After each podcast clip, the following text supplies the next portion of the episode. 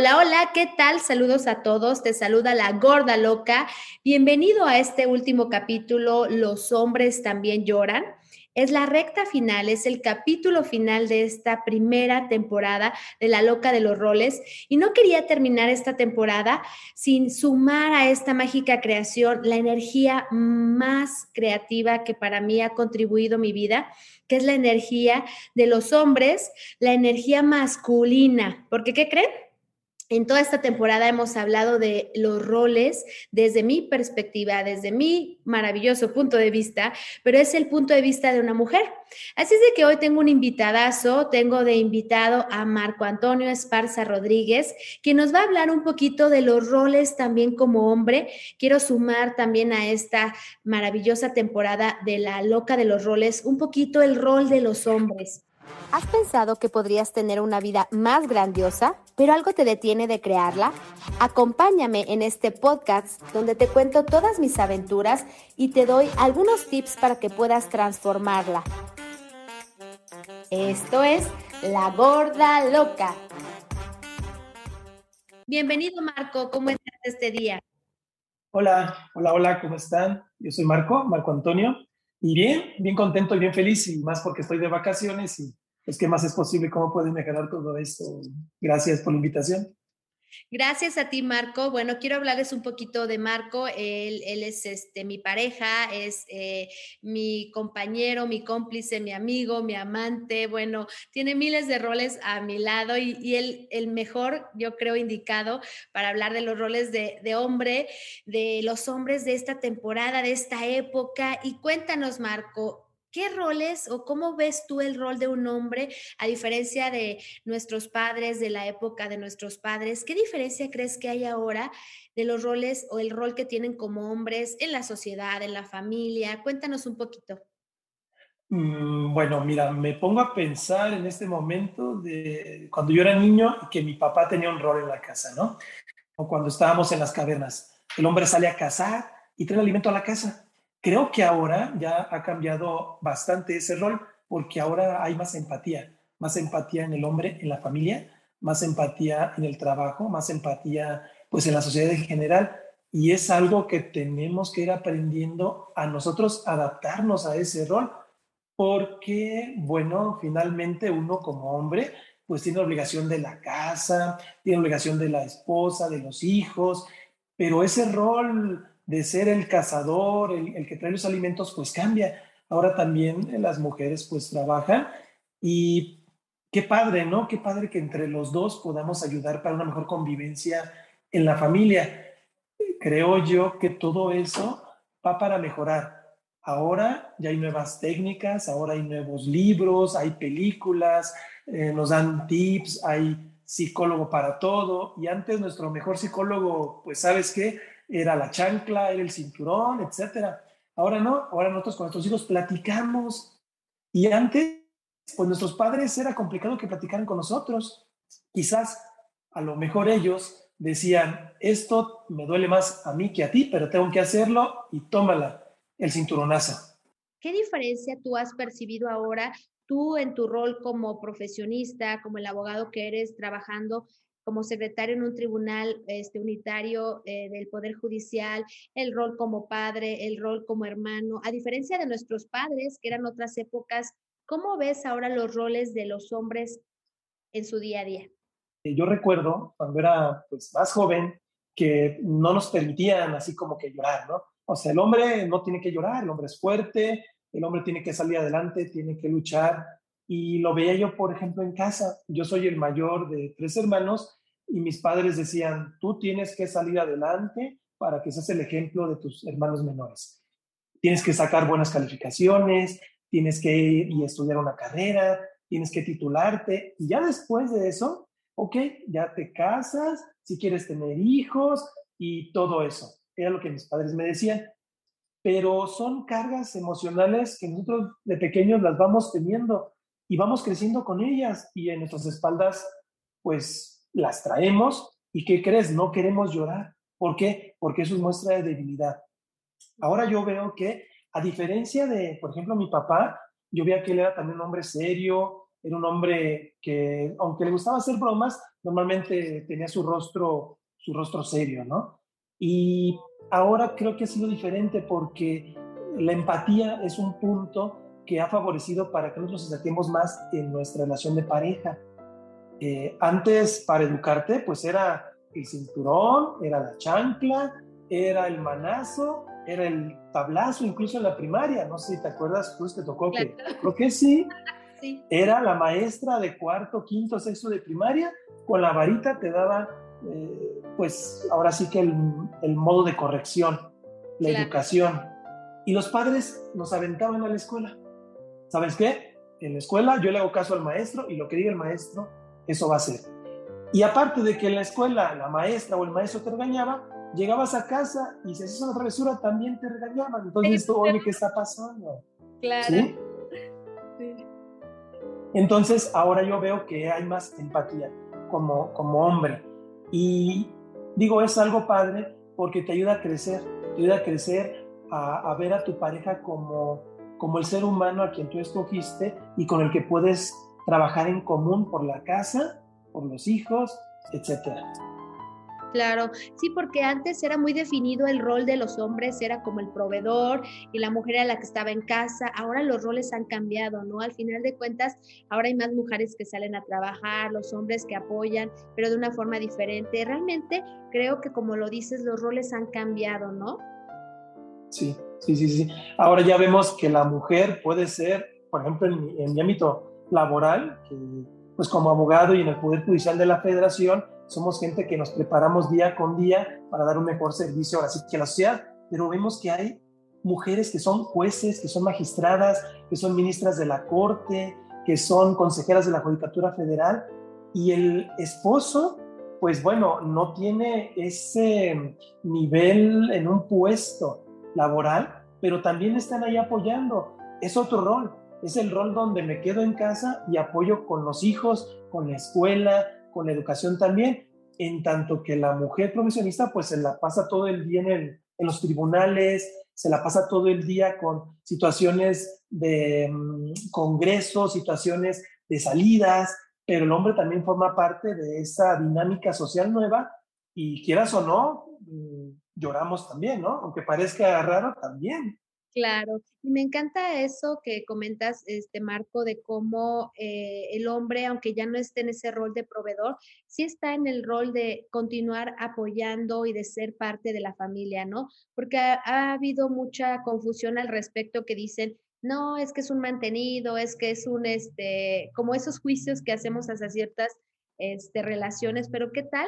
Que con tu testimonio podemos sumar la energía de que pueda haber más aceptación al rol que sea que estés tú desempeñando, pero que se sume la energía masculina y femenina, ¿no? Algo que a mí me, ha encantado que hemos logrado tú y yo y que me gustaría compartirlo con la audiencia es el poder ser esa suma de la parte de, del apoyo del hombre con la mujer, de la mujer con el hombre, es decir, no porque seas magistrada, no porque seas juez, hombre o mujer, tienes que romper los lazos, ¿no? Yo siempre he apostado, y creo que es algo que tenemos en común tú y yo, el apostar por el vínculo como pareja de cada uno somos individual, pero a la vez podemos crear algo junto, ¿no? Y no importa quién es el proveedor, no importa quién es el que lleve la chuleta a la casa, quién es el que esté generando más, sino que realmente se apoye de alguna forma tanto el hombre a la mujer como al hombre y que sea en conjunto, ¿no? Que es súper importante.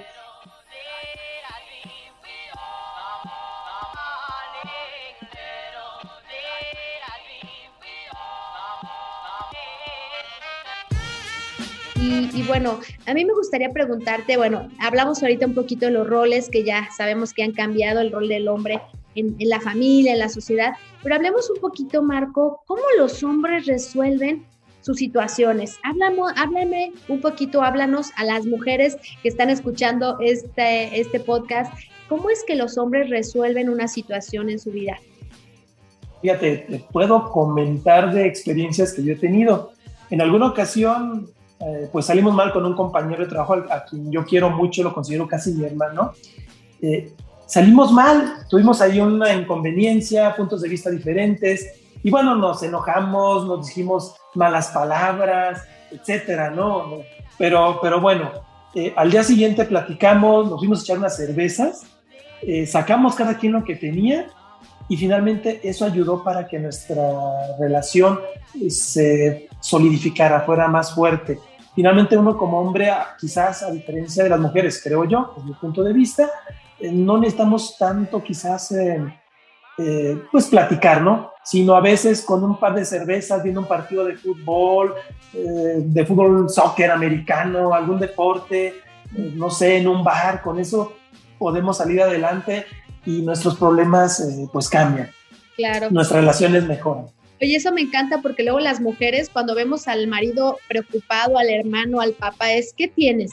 ¿Y qué tienes? Y dime, y dime. Eso me encanta, este, que podamos nutrir a nuestra audiencia de que sepan que los hombres no son de hablar, que los hombres no son de, a ver, siéntate, te voy a contar, esto es lo que me está pasando. O habrá algunos, algunos, claro, o habemos mucho tipo de variedad de personas, pero en general en general, la mayoría de los hombres no lo hacen. Digo, habrá sus excepciones, pero la mayoría no. Así es de que qué padre que nos des esta, este super tip para todas las mujeres, para que este, reconozcamos que los hombres lo resuelven de otra forma, de una forma más fácil y, no, no, este, no como nosotros estamos acostumbradas a hacerlo, ¿no? Eh, necesitas tú tener unos 5 o 10 minutos de concentración, pero sin ruidos, sin llegar a casa y que ya te esté diciendo tu esposa, oye, fíjate que pasó todo esto en el día, o tu hijo, tu hija, oye, está, pasó todo esto en el día. A lo mejor lo que necesitas únicamente son unos pequeños momentos de soledad para organizar tus ideas. Y con ese eh, concepto de que tu hogar es tu templo, yo creo que haces una meditación de pocos minutos, respiras y sabes que va a tener solución la problemática. Finalmente, uno sabe que el problema ahí está ¿Cómo solucionarlo? Solo uno sabe qué es lo que tiene en su costal.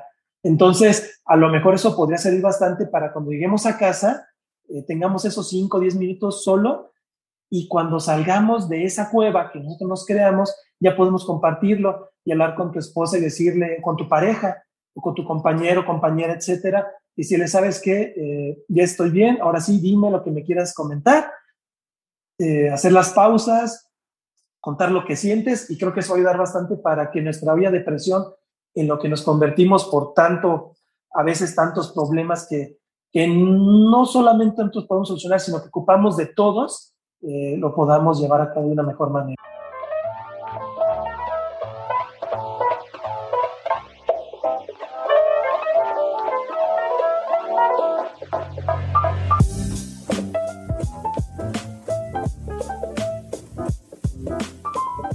Claro, sí, está padrísimo. Oye, Marco, ¿y tú qué piensas o qué percepción tienes tú como hombre de estas técnicas holísticas? Este, háblanos un poco de tu experiencia. Mira, al principio sí me costó trabajo entenderlo, comprenderlo y sentirlo, ¿no? Yo recuerdo cuando tú me invitaste a tomar cursos de Theta Healing hace varios años y después ya con Access y etcétera, entre otras técnicas que tú tienes y que me transmitías sus conocimientos, al principio me era, me era complicado. Y no, te soy sincero, la verdad, eh, algunas técnicas no me han gustado mucho.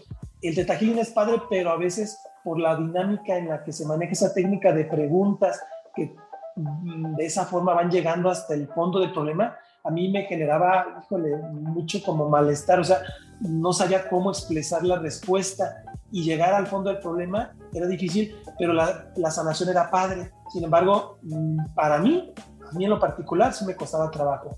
Las otras técnicas que me has hecho, bueno, la acupuntura es algo más físico, está muy padre. La cuestión de, de las barras también, porque es algo de tocar tus puntos de tu cabeza y, y, y bueno, de ahí sacar una, una energía, destrabar esa energía, ese nudo, eso también está padre. Y bueno, para mí eso me ha gustado mucho. Al principio era complicado, pero ahora ya me ha ayudado mucho a ser más fluido, a no ser tan cuadrado como yo era antes y permitir que todo venga. También yo tenía, te estoy sincero, tenía miedo en, probar eh, cuestiones como la ayahuasca, eh, el bufo alvarius, el sapito, o sea, todo eso me generaba como hasta cierto temor, porque en, misma, en mismo trabajo, en mi misma labor jurisdiccional, pues todo eso lo veía como, híjoles, es algo que no es sano para tu salud, pero era un punto de vista únicamente. Y al yo hacer esos ejercicios y probar esas sustancias, veo que no es ni adictivo, ni te daña, o sea, es una cuestión de tu ser y de liberar tu ser, y eso está padrísimo. Sí. ¿Y tú con esas experiencias que has tenido, las recomendarías? Ampliamente, 100%. Yo creo que son cosas que uno tiene que vivir al menos una vez en, nuestra existencia, en esta existencia, en este, en este plano existencial, porque eh, finalmente te ayuda y te nutre y te deja, te deja fluir, te deja ser, te deja sacar todo lo mejor de ti.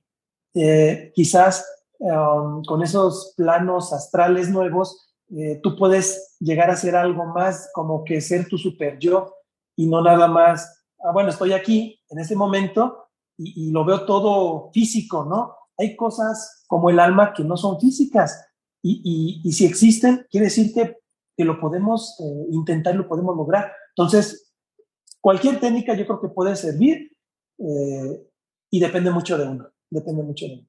Claro, y lo más importante, como tú dices, Marco, no es, es el darte cuenta que habrá algunas técnicas que no son para ti, pero habrá otras que sí, no, no cerrarse a que por una quizá no te dio el resultado que tú esperabas, que digas, no, ya no lo pruebo, sino qué tal que sigues experimentando y buscas la que realmente te va a sumar.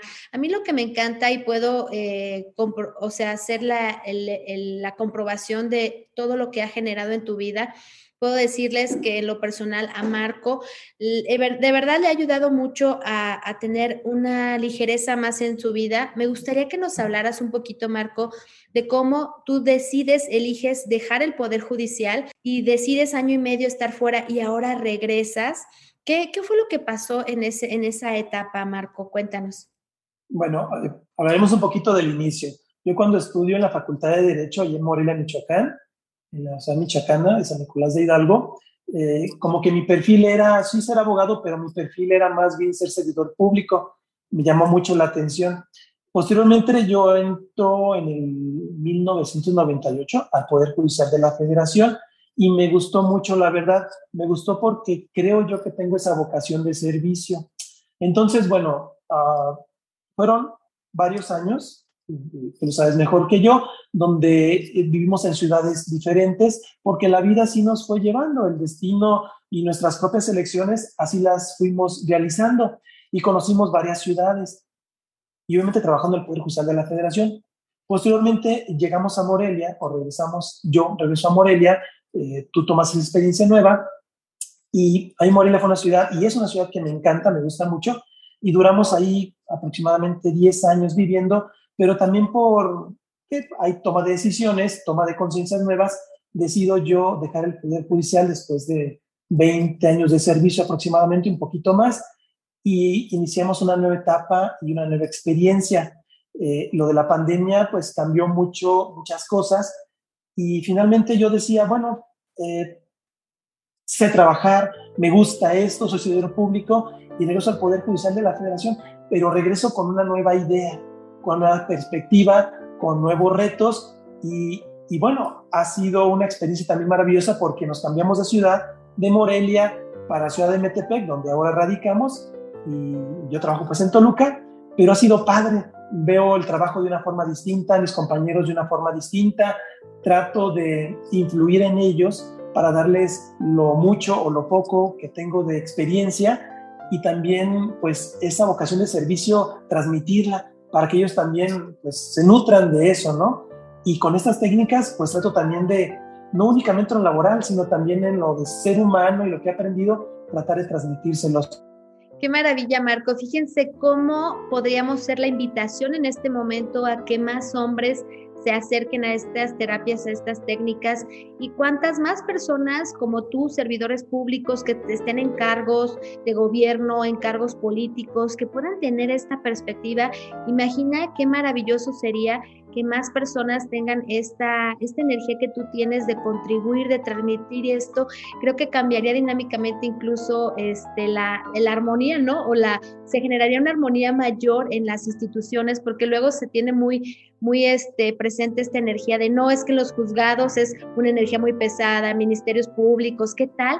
Que más personas como tú lo eligieran. Gracias, Marco, por esta maravillosa toma de conciencia y por este compartir para las personas. Ojalá que de verdad más personas lo elijan y gracias por seguirlo eligiendo. Y otra pregunta, Marco. ¿Cómo, este, ¿Cómo ves tú con todo esto que tú has experimentado, de tener una mente un poquito más cerrada, más cuadrada, ahora abrirte a más, más este, posibilidades que has percibido a través de ceremonias, a través de cursos, activación de barras, talleres y todo lo que has tú experimentado, ¿cómo es que tú ves eh, eh, tu, tu día a día? Es decir, ¿cómo lo ves tú ahora? ¿Cómo es que tú lo puedes ahora visualizar y cómo te visualizas en cinco años?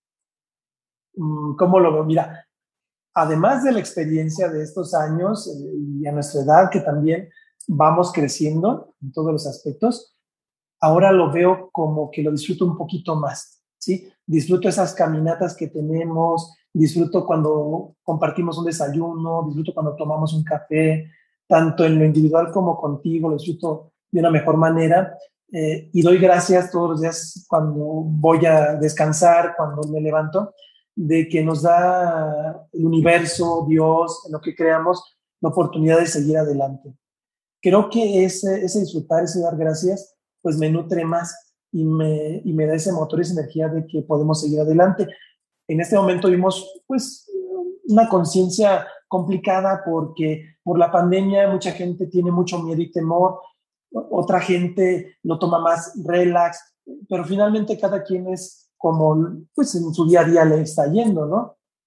Pero creo yo que mientras tengamos una actitud positiva hacia la vida y a disfrutar todos estos momentos, ver un atardecer que nosotros hemos visto en muchos lugares, hemos visto atardeceres maravillosos en, en Sonora, en Hermosillo, hemos visto atardeceres en Bacalar, hemos visto eh, atardeceres...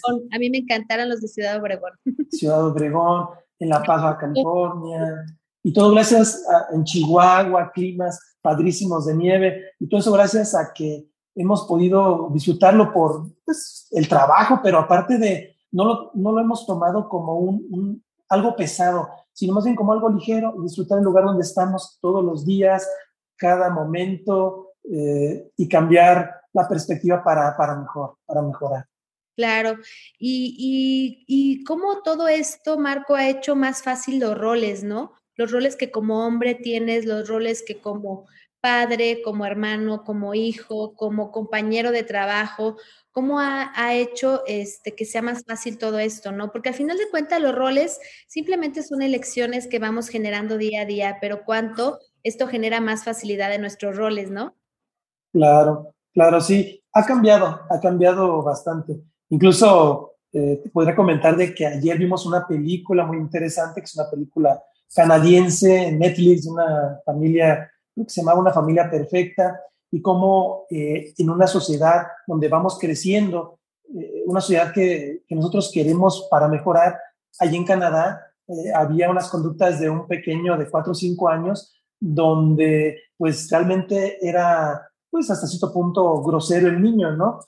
Y la mamá decía, pues bueno, me pongo a estudiar cómo educar a mi hijo pero a veces sí hace falta a lo mejor un buen manazo para que también el niño vaya aprendiendo que hay límites.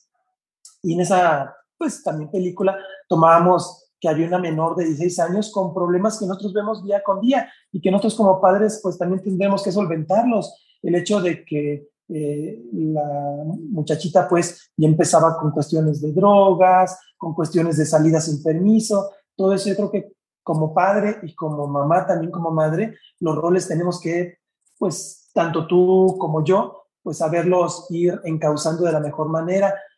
Todos estamos expuestos, creo yo, a, conductas de nuestros hijos por la rebeldía en la que viven, pero mientras tengamos ese rol de yo te apoyo a ti, tú me apoyas a mí, yo creo que nuestra familia o nuestras familias pueden crecer mejor.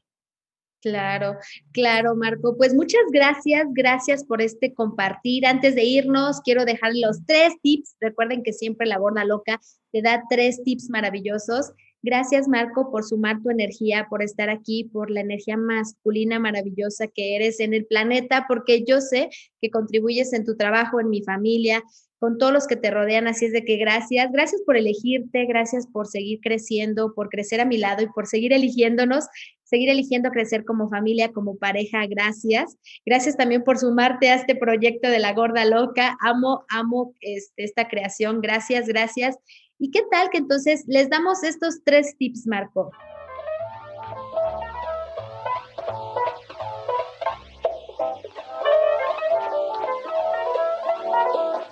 Tip número uno.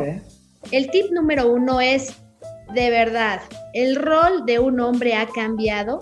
Te invito a que le des su espacio a tu pareja, es decir, si tú lo ves que tiene alguna situación problemática en el trabajo, contigo, con tus hijos, con quien sea, si tú eres la mujer que estás a su lado, dale unos minutitos, como nos decía Marco, dale unos minutos, no necesita todo el día, solo unos minutos, que esté solo, que esté en calma, que no le estés preguntando y preguntando, ¿qué tienes? ¿Qué tienes? ¿Cómo te puedo ayudar? ¿Qué tienes? ¿Qué vamos a hacer? No, simplemente dale su espacio, unos minutos de calma, de tranquilidad, de no estar juzgando, de no estar criticando, y eso va a generar mucho más ligereza. Le vas a dar el espacio a esa persona y si tú eres ese hombre que traes tantas cosas en la cabeza, tómate esos minutos date esos minutos para ti, vas a ver cómo todo va a tener mayor claridad, cómo esos minutos te van a dar la asertividad y la claridad para que todo se resuelva de la mejor manera.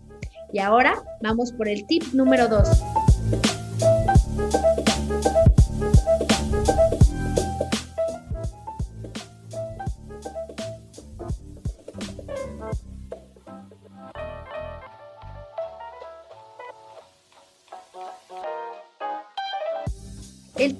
Dos es deja de juzgar la forma de actuar de tu pareja. Si tú eres una mujer y el hombre que está a tu lado o tu hermano o tu papá está molestándote con las tomas de decisiones, ¿qué tal que dejas de juzgarlo? ¿Qué tal que, qué tal que dejas de juzgarlo porque, ¿qué crees? Ellos actúan de forma diferente, ellos perciben de forma diferente, ellos resuelven sus problemas, situaciones de forma diferente. Y si eres un hombre, reconoce que eres diferente, no porque eso nos haga más, menos o nos separe unos de otros, no, simplemente actuamos de forma diferente. Entonces, ¿qué tal que como mujeres dejamos de juzgarlos a los hombres y como hombre te dejas de juzgar a ti mismo por no ser como quiere que sea tu mamá, tu pareja, tu hermana, tu tía y comenzamos a reconocer que actuamos de forma diferente? Te invito a que a partir de ahora dejemos los juicios a un lado y reconozcamos que simplemente somos personas que actuamos, que resolvemos las situaciones de forma diferente. Y ahora vamos por el tip número tres.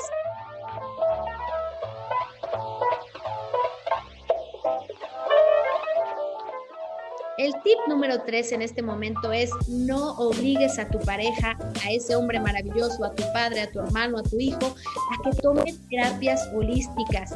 No lo obligues a que vaya en contra de su voluntad. No, deja que él, cuando sea su momento, tome la decisión, la elección de ir a esos espacios.